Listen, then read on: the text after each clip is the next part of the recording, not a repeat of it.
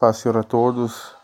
Hoje fazer um breve comentário que se encontra no livro de Mateus, capítulo 13, versículo 44, que tem título A Pérola do Tesouro Escondido ou A Pérola de Grande Valor. 44 fala: O reino dos céus é como um tesouro escondido num campo.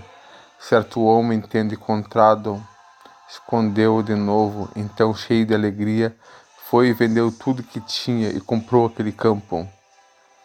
É interessante que a palavra de Deus fala que ele vendeu tudo que tinha porque encontrou algo precioso para ele, algo muito valioso, tanto que ele se dispôs a dar tudo pelaquela pérola.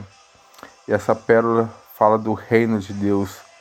Essa pérola fala de Jesus. E quando Jesus ele tem valor para nós, nós entregamos tudo para ter Jesus.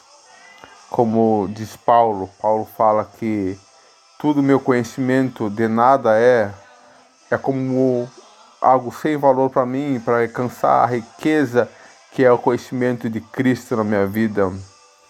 Jesus, essa pérola, esse tesouro escondido que quando nós descobrimos, quando nós encontramos Jesus, nossa vida não faz mais sentido a não ser viver para Ele, que tudo que nós fizemos nossa vida é em função dele, porque amamos a Ele de todo o coração. E possamos entregar, entregar tudo que nos impede de buscar Deus, porque a palavra de Deus fala que os céus e a terra passarão, mas minha palavra jamais passará.